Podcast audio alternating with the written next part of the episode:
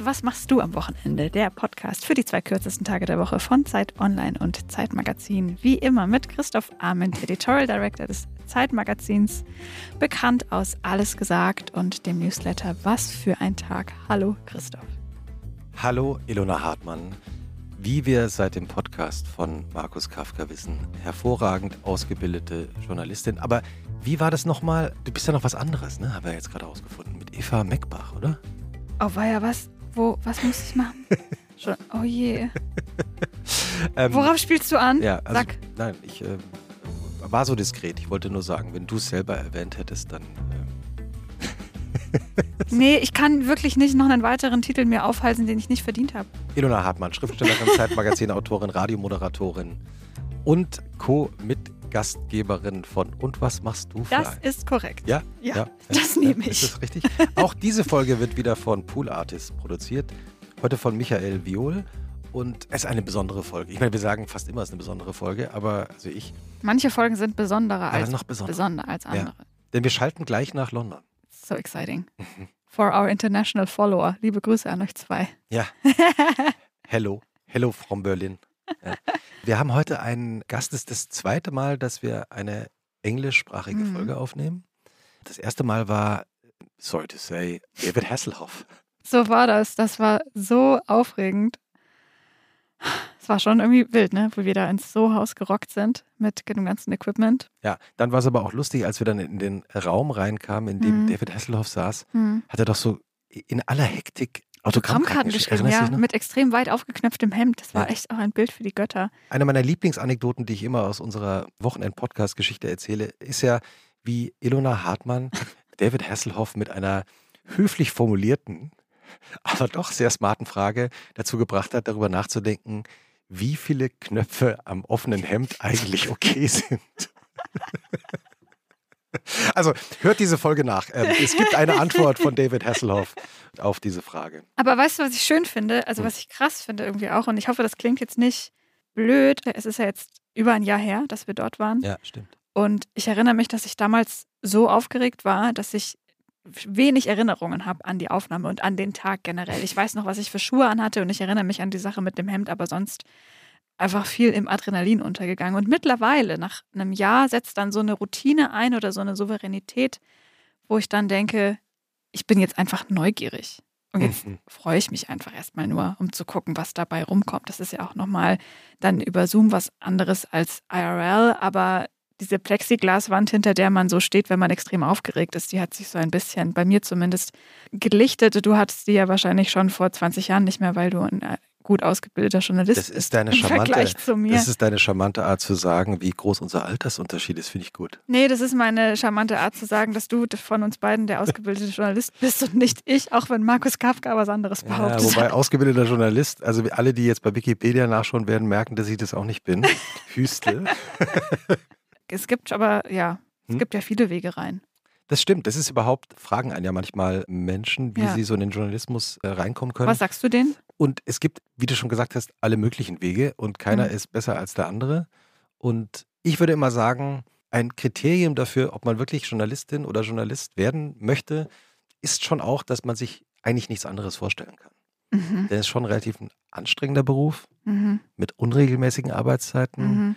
Auch besonders am Anfang. Ich erinnere mich an meine eigenen Zeiten auch nicht immer so richtig gut bezahlt. Mhm. Aber er kann eben dann ganz toll sein, eben mhm. wenn man dann plötzlich, wie wir jetzt, im Studio in Berlin sitzt bei Pool Artists und darauf wartet, dass wir aus London eine Schaltung bekommen. Ist das nicht eh ein ganz guter Tipp so für die größeren Entscheidungen im Leben, dass man sich es einfach eigentlich nicht anders vorstellen kann? Das macht die Sache auch ein bisschen einfacher. Ja, dass wenn man so eh schon ja. die Bilder im Kopf hat und das so will, dass das vielleicht einfach das Indiz ist dafür, ja. dass das das sein sollte. Wobei es, er hat auch eine gewisse, gewisse Schlichtheit, bringt es auch mit sich, ne? Wenn man sagt, okay, wollte eigentlich Fußballprofi werden, ist nichts geworden, habe mich verletzt. Dann Journalismus und das war's. Wann war deine karrierebeendende Knieverletzung? Ich wurde schon öfter gebeten, nicht mehr so oft darüber zu reden, weil ich glaube ich einmal zu oft darüber gesprochen habe, aber mit 15. Ja. Und ich habe dann immer die Geschichte erzählt, dass ich danach eben, weil ich in England zur Schule gegangen bin, kurz dann da irgendwie an den Journalismus und auch ans Radio machen gekommen bin. Mhm. Deswegen ist es ja auch so schön, dass wir hier diesen Podcast machen können. Ja, verschlungene Wege. Ja, bis mir eine ehemalige Mitschülerin aus dem Gymnasium in Butzbach da mal geschrieben hat, das stimmt doch überhaupt nicht. Du hast doch schon in der sechsten Klasse, habt ihr doch so eine Klassenzeitung gemacht. Und die hatte ich vollkommen verdrängt. Ja. Upsi. Ja, ja, liebe Grüße gehen raus. Wir schalten jetzt gleich nach London Mhm. und wir haben einen Regisseur zu Gast, den ich sowieso seit vielen Jahren, nee, kann man schon sagen, fast Jahrzehnten, bewundere für seine Arbeit. Du wirst gleich natürlich nochmal äh, standesgemäß sagen, wie sein Wochenende in deiner Fantasie aussieht. Danach werden wir herausfinden, wie es wirklich aussieht. Mhm. Bess Lerman. Wie ist das eigentlich für dich, wenn du jemanden dann interviewen kannst, den du seit mehreren Jahrzehnten cool findest? Also ich bin ihm ja persönlich noch nie begegnet, finde jetzt auch nicht jeden seiner Filme gleich gut. Hm. Aber natürlich, es gibt halt schon so ein paar ganz große Filme. Und ich muss sagen, ich freue mich da einfach drauf. Mhm. Ähm, Weil auch, du die Plexiglaswand nicht mehr hast. auch aus der Erfahrung heraus, dass alles, was schief geht bei der Aufnahme oder wenn man jemanden trifft, alle Versprecher, alles, was irgendwie so ein bisschen awkward und Mhm. cringe ist, Mhm. am Ende aber für einen Podcast oder für ein Interview, ob das jetzt Mhm. im Zeitmagazin erscheint oder sonst wo, immer interessant ist. Weil natürlich, man Aber erlebt ja die Menschen ja. dann als Menschen. Es geht ja nicht darum, dass man irgendwie so perfekt so eine Inszenierung abgibt, sondern dass man einfach einen Moment versucht rauszufinden, wie ist jetzt Bess Lerman eigentlich? Aber das ist, glaube ich, eine Perspektive, die hast du auch noch nicht von Anfang an gehabt, oder? Das, Nee. das kommt so. Das muss man rausfinden. ja, ich habe irgendwann mal, da ging es gar nicht um Journalismus, aber irgendwann hat mir mal jemand erzählt, dass es eigentlich immer darum geht, den Moment zu genießen. Hm. Also Bess Lerman ist ein australischer Filmregisseur. Er kommt eigentlich aus der Oper und deshalb macht er eben auch so opernartige Filme. Sein erster Film war Strictly Ballroom, Anfang der 90er Jahre. Mhm. Und dann hat er natürlich, ich meine, alle haben diese Filme gesehen, ne? Romeo und Julia, Leonardo DiCaprio und Claire Danes, Hm. Moulin Rouge mit Nicole Kidman und Ewan McGregor, Ewan Mhm. McGregor sagt man natürlich. Great Gatsby hat er natürlich auch gemacht mit Mhm. Leonardo DiCaprio. Ja. Und in diesem Jahr, deshalb ist er uns auch zugeschaltet gleich, hat er einen meiner, ich glaube, es ist wirklich mein Lieblingsfilm in diesem Jahr, Elvis, gemacht. Von dem hast du schon mal erzählt. Ja, ne? Er Mhm. erzählt die Geschichte, von der man ja weiß, wie sie ausgeht. Hm. Ja, nicht so richtig toll. Eigentlich Biopics immer so ein bisschen undankbares Sujet, weil du Richtig. halt die Story schon kennst, ne? Richtig. Aber er schafft es, nochmal die Geschichte von Elvis so nachzuerzählen, dass du irgendwie kapierst, was das für ein unglaublicher Revolutionär war und Mhm. auch ein Rebell gegen das Establishment. Hm. Das hat man ja, vergisst man ja heute, weil der ist dann so verklärt und man kennt halt ein paar Lieder und Hm. man kennt halt den Las Vegas Elvis aus den letzten Jahren und denkt irgendwie, ja, tragisch, er ist Mhm. irgendwie, dann irgendwie an sich selbst gestorben. Hm. Aber der Film lässt einen das wirklich mitfühlen. Das Mhm. äh, finde ich wirklich toll. Austin Butler, als ich gehört habe, er wird Elvis spielen, habe ich erstmal lachen müssen. Ich dachte, das, wie soll der das hinkriegen? Und er bekommt es hin. Also bin sicher, dass er eine Oscar-Nominierung bekommt. Kann eigentlich nicht sein, dass er keine bekommt. Elvis lief dieses Jahr im Kino. Ich bin zweimal schon drin gewesen und jetzt kann man ihn überall streamen und auf DVD und Blu-ray anschauen, Mhm. falls man ihn im Kino verpasst haben sollte.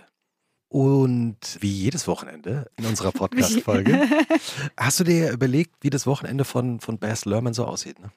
Ja, und ich muss sagen, das ist manchmal gerade bei so sehr bekannten Leuten richtig, richtig schwer, weil die natürlich sehr wenig Privates teilen, also schon gar keine Fotos, wo man dann irgendwie eine Ahnung hat, so wie die drauf sind. So Instagram durchscrollen. Du siehst halt da, du nicht, siehst, ne? nee, du siehst halt dann immer nur so irgendwelche Event-Pictures oder so Press und dann oder irgendwelche Selfies mit anderen Celebrities.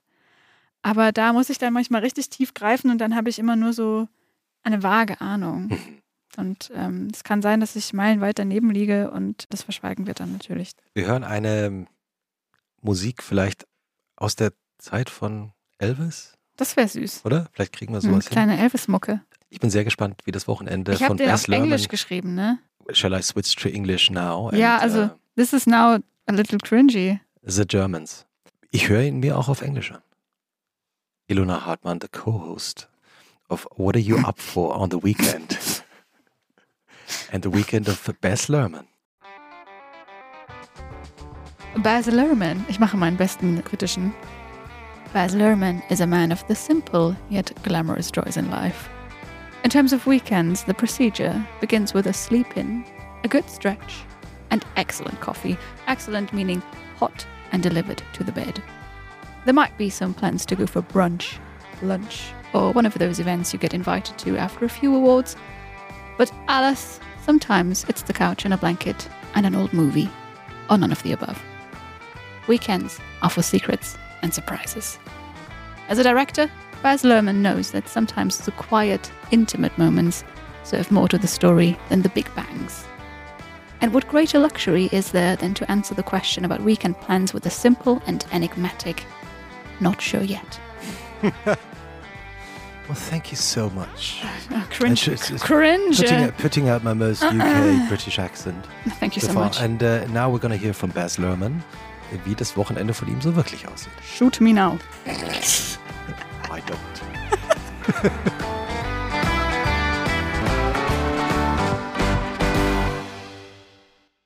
so, Baz, welcome to our podcast. What are you up for on the weekend? Ilona Hartmann and myself are very happy to have you joining us from London. Thanks, Uh, man. because I have to admit, I mean, not only you're one of my favorite movie directors, Thank you. but Elvis to me is the best movie of the year. It should win all the Oscars in all categories. Uh, and I've, it's the only movie I've seen twice. So, you know, I went out to see the movie. Three days later, I went again because I was really hooked. well, Christoph, remember I told you to say how it was the best movie of the year? And I wrote that down. You did that really well, so thanks for that. I'm No. waiting for the leather jacket to relive a, a little bit of Elvis return. Best supporting The role. payola. you know what? I do make the movies, all my movies I make, to be seen more than once. They're, they're layered, you know? And that's kind of the nature of them. You know, they're not psychological dramas. They're, they are dramatic. I mean, they have Yeah. all of the disciplines are involved. You know, weaving music, drama, movement, and then actual acting all into kind of a fabric. It's labor intensive. It's why it takes me a long time to make a movie. I mean, one of those many moments that I loved about Elvis, the movie, is that when Elvis leaves the family behind, there's so much trouble and discussions, Yeah. and then he drives back into Memphis, gets out of the car, and walks the streets. Beale Street. yeah, the famous Beale Street. Yeah. And then the hip hop beat drops in. Yeah. How did you come up with this idea, and and how were you so you know sure that it would actually work out, which it does in an amazing way? I mean, I've always done it. Jay and I did it on Gatsby, and it wasn't hmm. just to be groovy or have a great soundtrack, although that helps. I've got no problem with a great soundtrack, but you want to translate not just what it was when you do historical things, but what it felt like.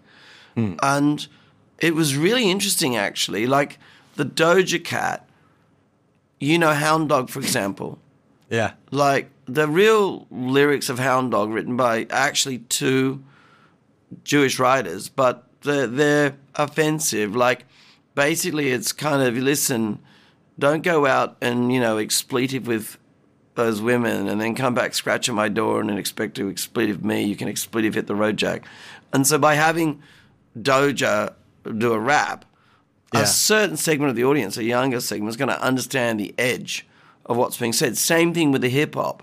So Beale was the music in Beale Street was so edgy and and and kind of like aggressive, you know, like not always aggressive, but Yeah, yeah. definitely not words and lyrics that white parents wanted their kids to hear, you know? and so when we did the scene, it was very interesting. I had all the extras and everything going. It was kind of working all right. But I got these big speakers and I played Kanye's Black Skinhead track. And that got everyone really, really feeling the excitement of the street. Mm-hmm. Like it really got everyone going. And then getting Denzel Curry to write that specific track that was also sampling a little bit of Rufus Thomas in it, you know? Yeah, So it's yeah. translation. You know what I mean? It's there's what it was, but it's very hard no matter what you do to understand just how edgy the lyrics and the music was in its time. So so it's the same when, when Elvis is um, doing Baby Let's Play House and then suddenly suddenly Gary Clark Jr. starts shredding like Jimi Hendrix style. You know. Yeah. It's helping us get the feel of what it was to be there. What's your favorite moment of the movie? I don't. They're like children, sort of thing. I just don't have the same relationship to them that everyone else does. Like, you know, I just there's a bit of kind of like twinkle in the eye, and then you sort of bit of foreplay, then you get pregnant with the movie, then you get through the pregnancy, there's the birth. You try and make sure they're not clubbed to death on their birth moment, and then they sort of grow up. And about now, my movie's going off to college and falling in love with audiences. You know, I mean, well, there's a relationship I don't have. You know, so it's a bit like saying, "Well, what's the favorite thing you like about you know your daughter?" And I'm going like, "She's just my daughter." You know, kind of. you know what I mean? It's a different relationship. Now, our podcast is called What Are You Up for the Weekend? So, we also talk about weekend routines. So, my first question would be so, if you're not shooting a movie and you're staying at home, how does your weekend, just a regular weekend, look like? Well, the funny thing is, my life and my work, they're just one thing. And I quite mm-hmm. often go, What day is it? And it could be a Saturday, I wouldn't know. I mean, there might just be a few things, but right now, I mean, we live in New York and we live in Queensland, Australia, because we shot the movie there and we just haven't bothered to move away because we've come to really love the lifestyle. But on a weekend, I mean, Sam and I have try and have Saturday night together. We always do. That's a kind of good thing. And then Friday night, she calls it. We have. I don't know if I'll put it out there, but it, basically, it's my night to get messy. So Friday night, I really get messy. I mean, I grow old disgracefully on Friday night. In what kind of way messy? I have a lot of fun. Like I, I go out with friends, and you know, I love music. So I'll go mm-hmm. see music. I'll go dance somewhere. But what type of music? Oh wow, whatever's like, whatever the DJ's dropping. I mean, I, I mean, I've made a lot of music, you know, and I've made music everywhere from opera to hip hop, and you know, and I've worked with so many great, great music artists. So I just love music in general. But I just go out clubbing. Actually, I mean, I know I shouldn't be. I'm 60, but I can't help myself. But that's, you know, it's the best age, I guess, you know. I'm kind of good with it. Like I've, I mean, I know people say they don't feel different because they are, but I, I just don't. I, my energy's the same as it always was. Always feel the same. Do you have a favorite drink for a Friday night? I'm a bit of a martini aficionado, actually. I'm probably too affectionate towards martinis on a Friday night, but I, yeah, I, I'm quite judgmental when it comes to people making martinis. I'm also surrounded by very good, gifted friends who are good at making martinis. But what makes a good martini? Actually, that's a good question. You, I like them dry, but actually, one of the things that really helps is you really should, like I go with the gin, but you'd really freeze the gin or keep it very cold. Yeah. What what ma- what makes a bad martini is having too much ice and getting too watery. Yeah, exactly. When you have survived the sort of the messy Friday night with martinis and dancing, how does a Saturday morning look like? Well, okay. Again, I don't know if I should put this out there, but what the hell? What have I got to lose? There's one quality I have that my team absolutely hate.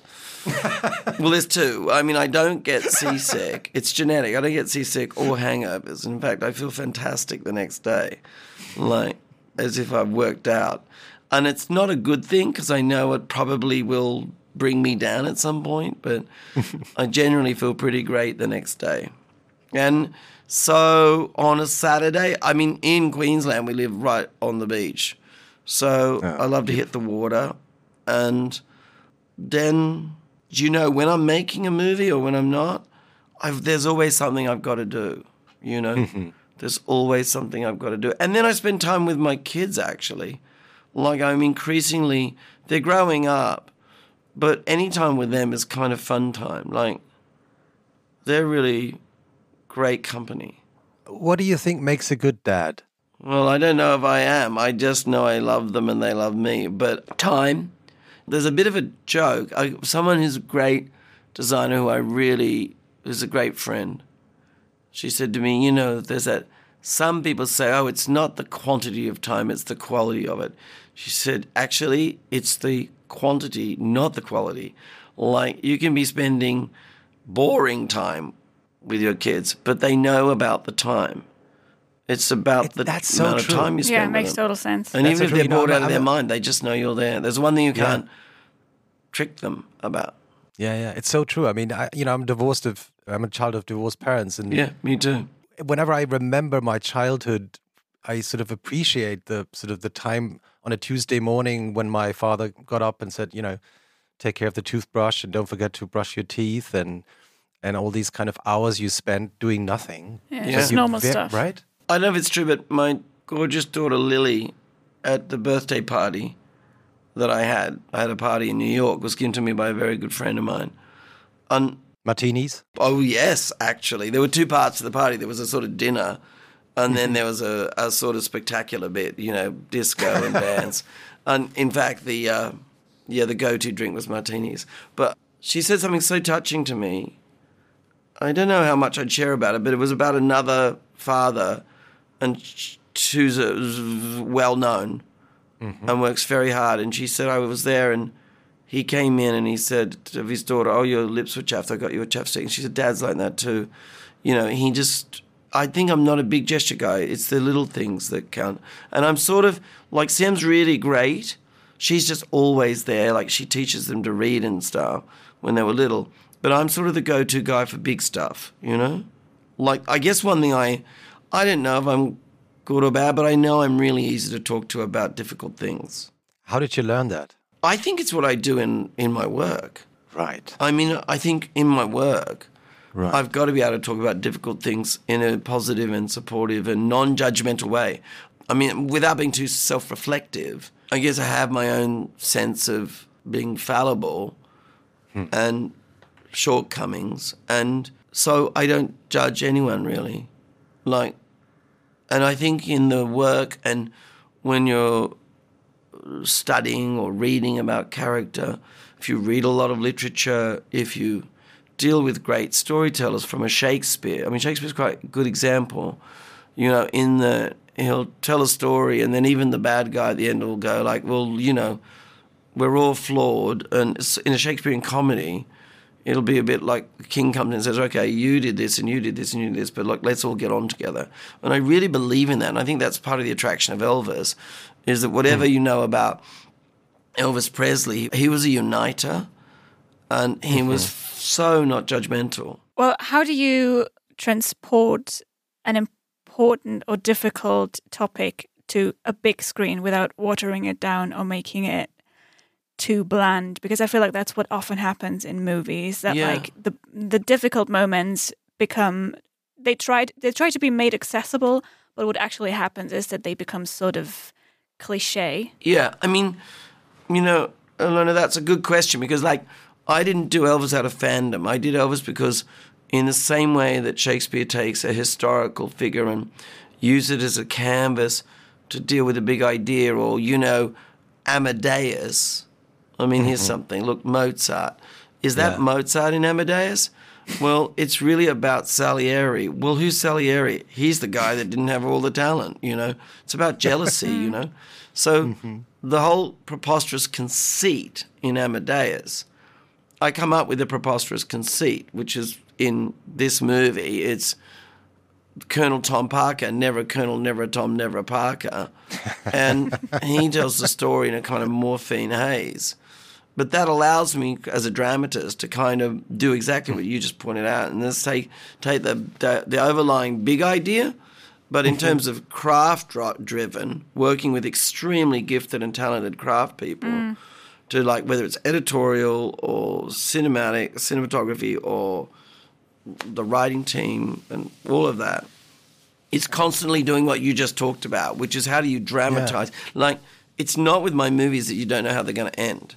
Like, you know, Elvis, I guess it's not going to end well, given that, you know, he's, you know, for so many years he's been the butt of jokes of the fat guy in the white suit, you know, who, who, who, who kind of, you know, died in a very, you know, not very pleasant way. I think that's one of the great aspects of your movies that you kind of bring back sort of an empathy for Elvis, especially during his last years, mm. which is really an amazing thing that you did.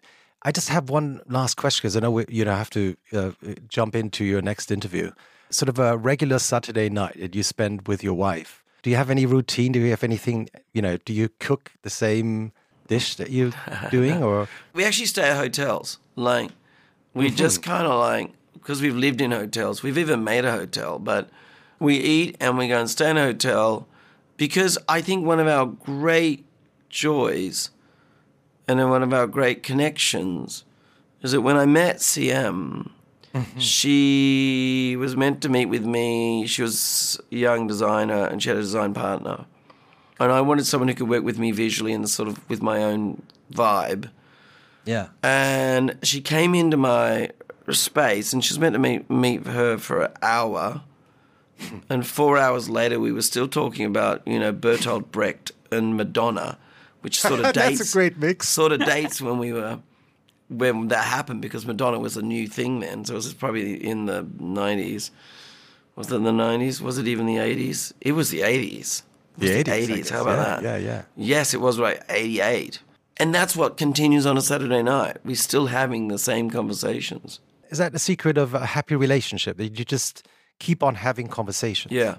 I think so. I think I think if you can really truly still connect over a conversation about anything, mm-hmm. then you've got a good chance that it's working. Because there's a lot of people who sleepwalk through relationships, you know? That is so true.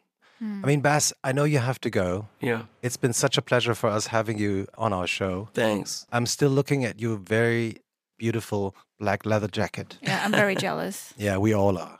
Yeah. And thank you so much for this great conversation. It's cool. You guys are cool, and it's really nice to have done it this way. That's going to be on our gravestones. Baz Lerman, you guys are cool. Thank you so much. Hey, Have a take good day, Baz. Thank you so Take much. Bye bye. Take care. Tschüssi.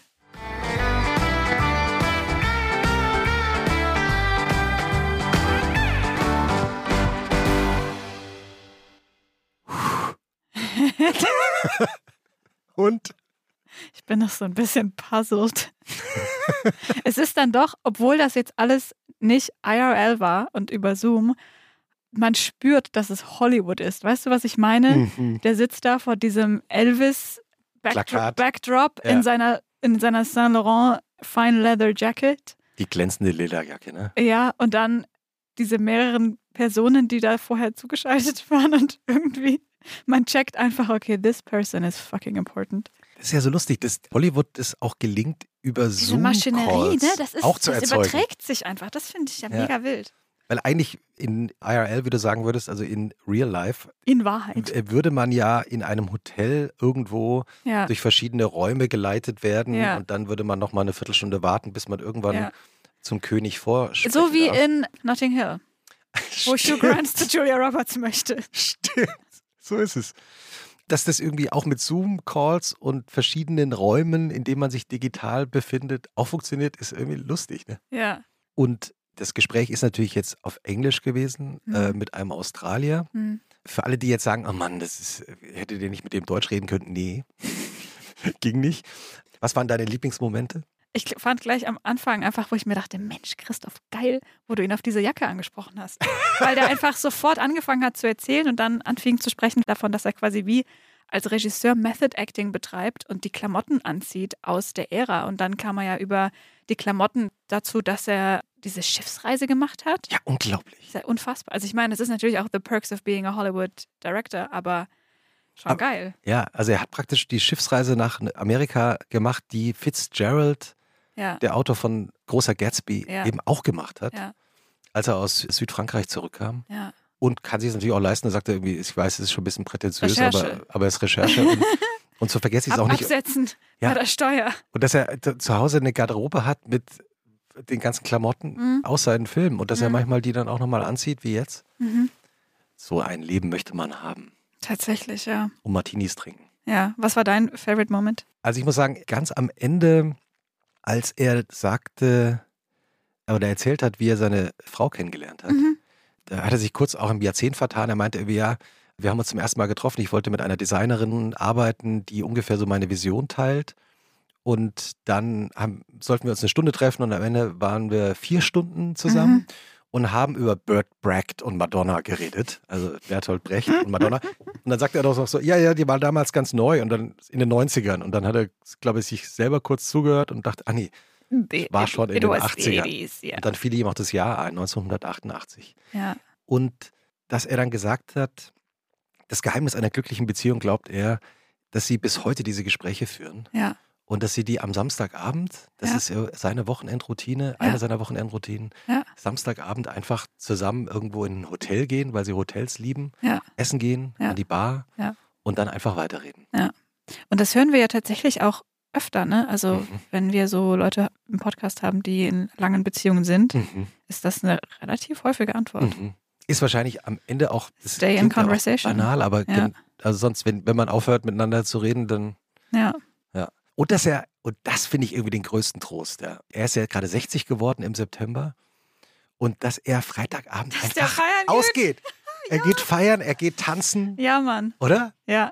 Und dann sagt er, ja, manchmal sagen wir auch Freunde, Mann, du bist doch jetzt 60 und so. Aber er sagt, ich, ich fühle mich fit, ich bin, hab Lust. Ja, ich finde, das macht doch irgendwie Hoffnung, dass einfach richtig, richtig viele Leute sagen, man fühlt sich nicht anders. Du hast Mhm. die gleiche Energie und du hast immer noch Interesse an den gleichen Dingen. Ja, dann mach die doch auch einfach. Und natürlich, ich meine, er ist natürlich Australier, ja. Und man hat daran gemerkt, dass er Australier ist, als er dann gesagt hat, Samstagmorgen nach dem Ausgehen, ich bin fit, als ob ich aufs Fitnessstudio komme. Ja, Mein Team hasst mich dafür, ja, ich auch. wir alle. Aber mir geht es ja eigentlich immer ganz gut. Ist auch saugefährlich. Ja, also ich bin sicher, dass er, dass er da auch die, äh, auf sich aufpasst. Aber er hat natürlich einen Vorteil. Er hat ja erzählt, dass er zurzeit vor allem wieder in Australien lebt. Mhm. Er lebt am Strand, wie Mhm. sie es für einen ordentlichen Australier gehört. Mhm. Und geht halt mal kurz ins Meer. Weißt du, warum ich glaube, warum die ganzen AustralierInnen so energized sind? Hm. Weil die in der permanenten Bedrohung von richtig vielen gefährlichen Tieren auch leben. Ich Gott. glaube, deren Grundlevel Ja. von Wachheit und schnell aufspringen und irgendwo hinrennen müssen, ist einfach schon mal viel höher als hier bei uns in Europa. Und glaub, deswegen das sind auch, die. Wa- warst du schon mal in ist- Australien? Deswegen sind die so an. Nee, Ja. und ich werde da auch, nicht mal für Geld werde ich da hinfahren. Ja, ich habe auch das Gefühl, dass ich da so ein Taipan in der Badewanne, gar keinen Bock drauf. Eine Freundin hat mir mal erzählt, dass sie da mit ihrer Familie mal ein paar Wochen unterwegs war in einem in so einem VW-Bus, Hm. den sie sich gemietet hatten und dass sie auf dem Dach Nein, schlafen mussten nein, nachts, weil unten einfach zu viele Schlangen nein. unterwegs waren. Ich raste aus. Ja, allein schon, wenn ich die Geschichte jetzt wieder erzähle, bekomme ich schon so viel Angst. Das, Gott. Und das meine ich, dass einfach das australische Energielevel ist einfach Ja, ist von anders. Natur aus. Haben wir gemerkt auch. Ne? ja, mhm. Weil ich meine, wir haben jetzt äh, mit Bass, ich glaube, so knapp 25 Minuten gesprochen ja. und er hat so viele Geschichten erzählt. Ja, ja. Ähm, man hat das Der Gefühl, war an. wir, wir haben eine Stunde mit ihm geredet. Ja. Hast du auch einen Wochenendtipp dabei? I'm glad you're asking. I do. always do, darling. Ich war neulich mal wieder auf einem Konzert. Ich sage mal wieder mit so einem ironischen Unterton, weil ich irgendwie gerade echt richtig viel auf Konzerte gehe. also so drei pro Woche ungefähr. Und das war aber besonders mausig und schön. Das war ein alter Bekannter von mir, nämlich Malte Huck. Den kennt man vielleicht noch als den Bassist von Anmal Kantereit. Der ist da Mm. ausgestiegen vor ein oder zwei Jahren. Ich habe den irgendwann mal in Köln kennengelernt und dann, weiß ich nicht, so ist der sehr berühmt geworden oder war es eigentlich damals schon und macht aber jetzt Solo-Sachen und diese finde ich so toll und so auch passend für die, für so eine, für so Wochenende und Sonntag und sich hinlegen, Mhm. dass ich da auch beim Konzert stand und dachte, boah, ist das, ist das einfach mal schön. Also das Mhm. ist auch so, man gerät ja manchmal dann in, in Berlin auf einmal in irgendwelche so, so Konzerte rein, wo so sau viel Weird Stuff passiert. Und Was das, meinst du jetzt äh, mit, mit so viel Weird Stuff? also ich weiß es nicht. Also so auf einmal hat jemand weniger an als vorher oder so. Also ein bisschen Schaubühne-mäßig. Okay. Und Oder volksbühnenmäßig. äh, ja, sogar. ja, Ja. ja. Also ich bin immer froh, wenn keine Fäkalien irgendwo Hm. fliegen. Ich, ich, ich sowieso immer. Also jetzt unabhängig mal von Ja, Konzerten. absolut, absoluter Fakt. Aber in Berlin halt nicht immer zu gewährleisten. Deswegen, naja. Nee, und das war einfach eine sau schöne Stimmung und sau schöne Musik. Und sein Projekt heißt Beach People. Und das, die EP, die jetzt neu rausgekommen ist, die ich sehr empfehlen kann für einen zum Beispiel verregneten Sonntagnachmittag, Mhm. heißt I'll Be Gone for a Little While. Oh. Wer so Mac DeMarco mag oder Kevin Morby oder Nick Mulvey oder so Singer-Songwriter, ist auf Englisch, nicht mehr auf Deutsch, der wird daran seine Freude haben. Das klingt zauberhaft. Ja. Nehmen wir in unsere Shownotes natürlich auch rein. Und bei dir, lieber Christoph? Surprise. No, Doch. no way. Ja. Ich hab's getan. You did, no, you didn't. Ich habe heute mal ein Buch dabei. Da legt's mir nieder. ähm, wirklich ein, für mich eine absolute Entdeckung. Das Buch heißt Along the Color Line, eine Reise durch Deutschland 1936. Und die Geschichte ist äh, so, dass der afroamerikanische Bürgerrechtler, Intellektuelle, der war im Grunde genommen so der führende schwarze Intellektuelle Mhm. in den USA seiner Zeit, W.E.B. Du Bois, Mhm. nach Deutschland gereist ist. Mhm. Und 36 fanden ja in Hitler-Deutschland die Olympischen Spiele statt Mhm. in Berlin und sollten so das tausendjährige Reich auf alle Zeiten als PR Medium in die Welt raustragen. Und da passiert ja etwas, was äh, Hitler nicht planen konnte, nämlich der größte Star der Olympischen Spiele 1936 war ein schwarzer Sportler. Also Mhm. ein, der Sprinter und alle haben ihm auch zugejubelt. Also das Jesse Owens. Das Fantastische an dem Buch ist, dass W.E.B. Du Bois eben auch vorher schon durch Europa gereist ist und er unterhält sich die ganze Zeit mit Menschen. Er liest die Zeitung, er liest die Bücher. Er führt so eine Art Tagebuch. Hm. Äh, In diesem Buch, das war eine Zeitungskolumne, die er für eine amerikanische Zeitung geschrieben hat und die jetzt erstmals als Reportagenband äh, gesammelt auf Deutsch erscheinen. Hm. Fantastisch übersetzt, auch so historisch einordnen, welche Wörter er verwendet, weil das natürlich auch Mhm, im Kontext mhm, der, mhm. seiner Zeit passiert. Wird in einem sehr guten Vorwort gut erklärt. Ist erschienen bei CH Beck Textura. Mhm. Und das Verrückte ist, also man kann es so eigentlich in, an einem Abend weglesen. Wenn man nicht doch immer wieder, so ging es mir zumindest, anhält, das Buch kurz weglegen muss und drüber nachdenkt, wie zeitgemäß er damals auch schon ja so Tendenzen wie den Faschismus Hm. und wie Antisemitismus und Hm. Vorurteile beschreibt, immer aber auf so eine angenehm amerikanisch offene Art.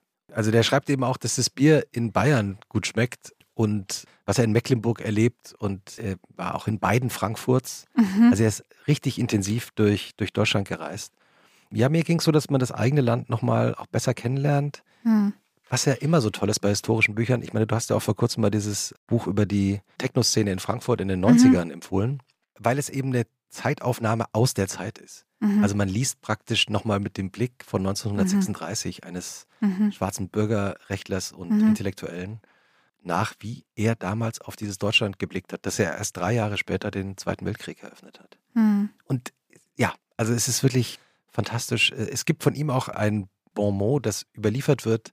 Er war nämlich der erste schwarze Studierende in Harvard. Mhm. Und dann wurde er gefragt, ob das nicht so eine wahnsinnig große Ehre sei, dass er also jetzt der erste schwarze äh, Student in Harvard ist. Und dann hat er, ich zitiere aus meinem Gedächtnis, gesagt, No, the honor is on Harvard's side. Sehr Äh, gut. Ja. tolles Buch, wenn sich jemand ein historisches Buch in diesem Herbst kaufen und durchlesen möchte. Nehmt Along the Color Line, eine Reise durch Deutschland 1936. Werbung. Wie geht es weiter mit der Europäischen Union? Präsidentschaftswahlen in den USA, EU-Parlamentswahlen, geopolitische Krisen und wirtschaftliche Schwierigkeiten. Wir suchen Lösungen für diese Herausforderungen. Am 19. und 20. März auf der digitalen Europakonferenz von Handelsblatt, Die Zeit, Tagesspiegel und Wirtschaftswoche. Über die Zukunft Europas sprechen wir mit Bundeskanzler Olaf Scholz, Wirtschaftsminister Robert Habeck und vielen mehr. Kostenlose Anmeldung unter europe20xx.de. Können wir das so machen, dass wir so wie einen Buchclub machen, dass du halt immer die Bücher in den Podcast mitbringst und ich die nach der Aufnahme dann mitnehme, weil ich will die eigentlich immer alle lesen. Soll ich dir das jetzt hier überreichen? Ich überreiche dir über unsere Mikrofone hinweg. Da ist es. Da ist es. Viel Spaß beim Lesen. Vielen Dank. Ja. Geil. Das war eine, eine besondere Folge unseres Podcasts, oder? Absolut. Ja. Das kann man so sagen. Ich bin immer noch ganz geflasht von den lustigen Geschichten von Bess Lerner. Mind-boggling. Ja. Auch lustig auf die Frage, was den guten Martini ausmacht, hat er ja auch beantwortet, ne? Mhm. Und hat dann vor allem gesagt, was einen schlechten Martini ausmacht. das fand ich sehr gut, oder? Ja, da scheint viel Erfahrung auf jeden Ja. Fall Wenn hineingeflossen er zu zu sein. wässrig ist. Und man soll eben, und was den guten Martini ausmacht, oder? Man soll das, den Gin, Gin einfrieren. einfrieren, Ja, Mann. Das ist ein Hack. oder? Das ist ein Wochenende-Hack. merken wir uns alle. Ja. Chevas. Mal wieder. Ja. Haben wir wieder was gelernt. Was ich dich immer schon mal fragen wollte, seitdem wir diesen Podcast aufnehmen, Aber ja, weil ja Bass, unser Gast, nicht mehr dabei ist. ja. Was ist denn eigentlich deine Antwort auf unsere letzte Frage? Was schlimmer ist von Sonntagnachmittag und Montag? Ja. Die korrekte Antwort auf die Frage ist, dass der Sonntagnachmittag absolut unerträglicher Lowpoint der ganzen Woche ist, weil da die komplette Melancholie nochmal über einen drüber schwappt. Hm. Ich finde, Montag geht voll, da gibt es was zu tun, da geht irgendwie alles wieder los, da läuft die Maschine wieder an. Ja. Aber an so einem Sonntagnachmittag, und ich habe wirklich auch viel ausprobiert, was unsere GästInnen so empfehlen. Also äh, Luisa Neubauer hat mal das 17 Uhr Bier empfohlen. Stimmt. Das fand ich gut, aber dann nach um 19 Uhr bist du auch wieder nüchtern. Und dann geht's halt da erst wieder los, damit, dass man traurig wird. Insofern, ich habe noch keine gute Lösung gefunden, außer aushalten. Und bei dir? Ich muss sagen, früher als Jugendlicher, Schüler und auch noch Jungerwachsener fand ich die Sonntagnachmittage auch immer schrecklich, weil da so eine Melancholie sich so Ja. drüber gelegt hat. Das ist vollkommen It's verschwunden. gone. Nein, ich freue mich auch über Sonntagnachmittage. Äh, Was machst du da so? lese dann halt mal zum Beispiel oder geh ins Kino. Ja. Ja. Ganz, Oder- neue, ganz neue Perspektiven hier für mich. Oder, oder letzten, letzten Sonntag sind wir bei Freunden eingeladen gewesen, die gerade ein Kind bekommen haben Ja. vor ein paar Monaten und haben uns irgendwie von einem guten mexikanischen Restaurant was bestellt und Ja. haben äh, dieses Ratespiel gespielt. Weißt du, wo man, ähm, die Schilder auf der ja, Stirn? wo man einen Namen draufgeschrieben bekommt auf die Stirn Wer warst du? und äh, DJ Bobo. und ich bin wirklich, ich bin gescheitert. Es war Wirklich? ich habe selber meinem Gegenüber Meghan Markle draufgeklebt. Das ist aber gar nicht so einfach. Genau, das hat er dann auch gemerkt. Er hat dann auch ähm, sehr lange gebraucht. Aber ich habe wirklich, ich bin ein DJ Bobo wirklich. Du musst ja nur wissen, Mann, Schweiz, Musik. genau. Dann hast du So, und noch drei Optionen. Ich bin, ich habe mir gedacht, so, okay, Mann, Schweiz, wusste ich. Und dann wusste ich sogar Kultur. Max Frisch erstmal gedacht. Und ne? ich habe natürlich irgendwie gedacht, so Schriftsteller, Künstler, Mhm. Kurator, also es Mhm. war alles ein bisschen so, wie halt so ein Zeitredakteur dann denkt. Und habe vergessen, nach Musik zu fragen. Ich habe nach ja. allem gefragt. Oh Mann. Und dann war es eben so. Musik. HR Giga wäre auch geil gewesen. Ja, aber es war eben DJ Bobo. Close enough. In diesem Sinne, also falls ihr so ein Spiel mal äh, wieder spielen wollt, am Sonntagabend, äh, macht gute Laune, wenn man nicht gerade DJ Bobo raten muss. Hast du ein Lieblingslied von DJ Bobo? Aber wie heißt das eine? Nein, den, den Überhit. Wie heißt der nochmal? Wo er am Anfang diesen Rap-Part hat. There's a party. Ja. Da, da, da, Ist wahrscheinlich, heißt wahrscheinlich, there's a party. Wahrscheinlich. Ja. Ja. Ich wollte gerade sagen Coco Jumbo, aber das war er nicht. Nee, das. Ähm, Aber es ist genau dieselbe Zeit. Ne? wer war denn Coco Jumbo? Da, da, da, Coco Jumbo. Da, da. Ja, das kommt alles auf unsere 90er Playlist. In diesem Sinne, schönes Wochenende. Schönes Wochenende. Bis zum nächsten Mal. Tschüss. Tschüssi.